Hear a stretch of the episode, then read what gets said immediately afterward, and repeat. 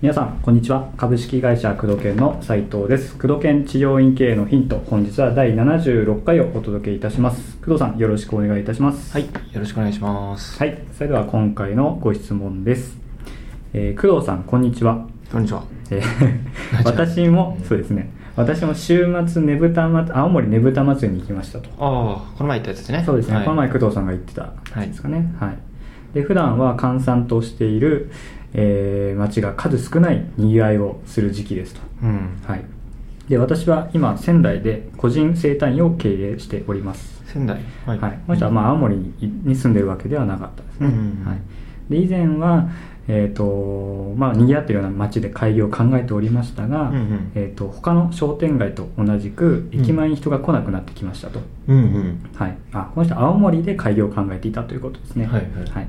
で今は郊外店の方が、えー元気があります。うん。工藤さんがもし商店街などで勝負するとしたらどんな構成を仕掛けますか？アドバイスをいただけたら幸いですというところですね、商店街、どこの繁華街の商店街？という多分そういうことだと思います。青森の。はい。青森行ったけど、だいぶ寂れてたけどね。あそうなんですね。その辺寂れてたっていうのはもう人がいないってことですか？まあ、東京と比べるとっていう話でね。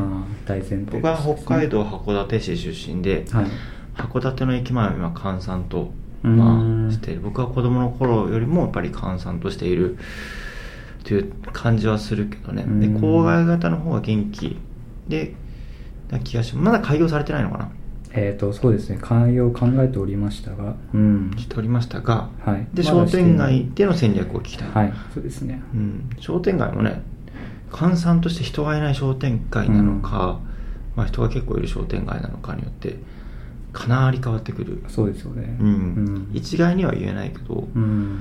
結局あのー駅前だろうがはい。そのか何？地方地方じゃなくて郊外あそうそう郊外はいはいだろうが、うん。まあ、商店街だろうが、うん。考えるべきところは集客っていう部分でね、うん。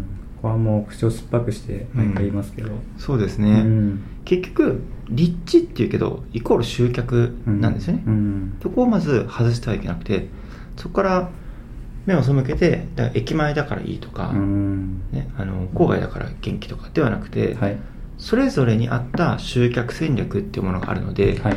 それぞれに合った集客戦略っていうのをうん。しっかりと行うことができれば、うん。どんな立地だろうが基本的には繁盛する。まあ、うん。その提供する施術がね、はい。あまりにもクオリティが低いとか、うん。内部にはい。明らかな欠陥がない限りは、うん。まあ大体は繁盛するうん。はずですけどね、うん。というかまあそうなってますからね、まあそうですよね。うん。うん。例えば仙台の、まあ、有名な先生なんかはね、はい。インターネットから毎月100人くらい集客してるし、リピート率はねだいぶすごいらしいね、うん。なんか予約だけで250あ人いるとかね。すごいですよね。うん。なんかこの前教材出されてましたけど、うん。そういう素晴らしい先生もねうん地方でも地方でも、まあ、仙台でもいらっしゃるみたいですし、はい。じゃあその仙台のその素晴らしい方が駅前の中でね堂々とやってるかってそうではないわけで、うん。いろんなねあの一人先生が、えー、一人先生やってるのか分かんないけど、い、ろんな先生で繁盛してる先生いるけど確かに都心部で成功している先生駅前に出して成功している先生、これはもういる。これは何でかというと駅前人通りが多いから、はい。人通りが多いといううん。ともに立地による通りがかり集客をメインにしてやっているから、はい。まあ、新規が多い。ということは、しっかりとそれをリピートさせることができて、えー口コミが広がってすごく安定したうん。常にいっぱいの治療ができているっていうことであって、はい。例えばそれが通り駅前とかだと通りがかりっていう戦略がメインになってくる、郊外だと今度ロードそれで車だったら、はい。まあ、あののそこから目立つようにするとか、ロードサイドですよね。ロードサイドの集客戦略を仕掛けるとか、うん。例えばその駐車場とか、えー例えばそうだな。えチラシをしっかり巻く集客、うん。とても立地が、ね、遠くなると安くなるから、はい。その家賃分をしっかりと集客戦略にお金を効率的に研究して回しているかどうかっていうのがポイントでね、うん。よくあるのは駅前より郊外駅前に出したかったけどお金がないから郊外に行った、はい。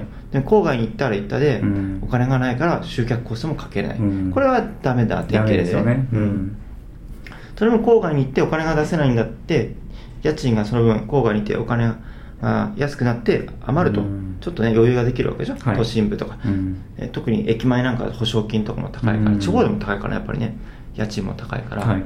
郊外の方が安いから、うん。その分を集客コストに回して、うん。その例えばホームページだったらホームページにお金と時間と労力をかけるとはい。いうことをしなきゃいけないし、うん。だから駅前の戦略と全く同じ戦略を郊外でやってるとも全然うまくいかないし、うん。逆に郊外の戦略を駅前の人がやったらもっともっとうまくいっちゃうかもしれないし、それぞれの立地の特徴っていうのがあるんだから、うん。うんまあ、主義がね、並外れてすごく評判を呼ぶような主義じゃない限りは、やっぱりそういった戦略上に基づいてやらないと難しいよね。うん。だから商店街の戦略っていうことだけど、商店街に人が歩いてるんだったら、うん。その商店街でいかに目立つようにするか。そうですね。例えばね、大阪とか京都でね、うん。あの複数展開してるね、某有名なね、はいはいはい。整骨院グループがありますけども、うんうんうん。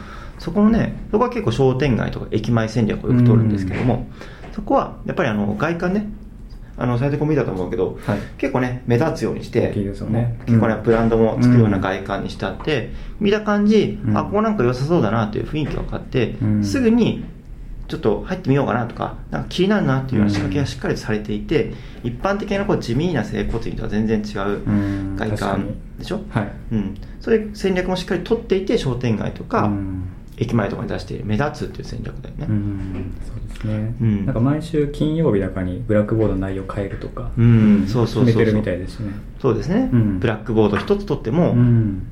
商店街人が歩いてるんだったらそうかもしれないし、はい。で商店街のいいところって日中人が歩いてることが多いっていうことだから、うん。そうですね。それがないんだったら商店街に出す必要はないしね。商店街やっぱ高いしねうん。家賃もね、うん。逆にすごく寂れてても家賃が下がってるからじゃあ入れようと。もそこに人が歩いてなければ、うん。そこからの集客は見込めないわけですから、はい。そこに出す意味はないわけですよね、うん。うん、だ常に出店するときは集客っていう視点で、はい。どういった自分だったら集客戦略でうん。人を集めるのか、うん。あと内部のリピートとか固定化っていう分についてはその先生の、まあ、実力次第でね、うんそれはかなり左右されますね。そこはねもう商品だから。うん。そこはねもう動きようがないと。うん。動かしようがない、はい。い、かにその先生が開業までに学んできたかっていうのがうん。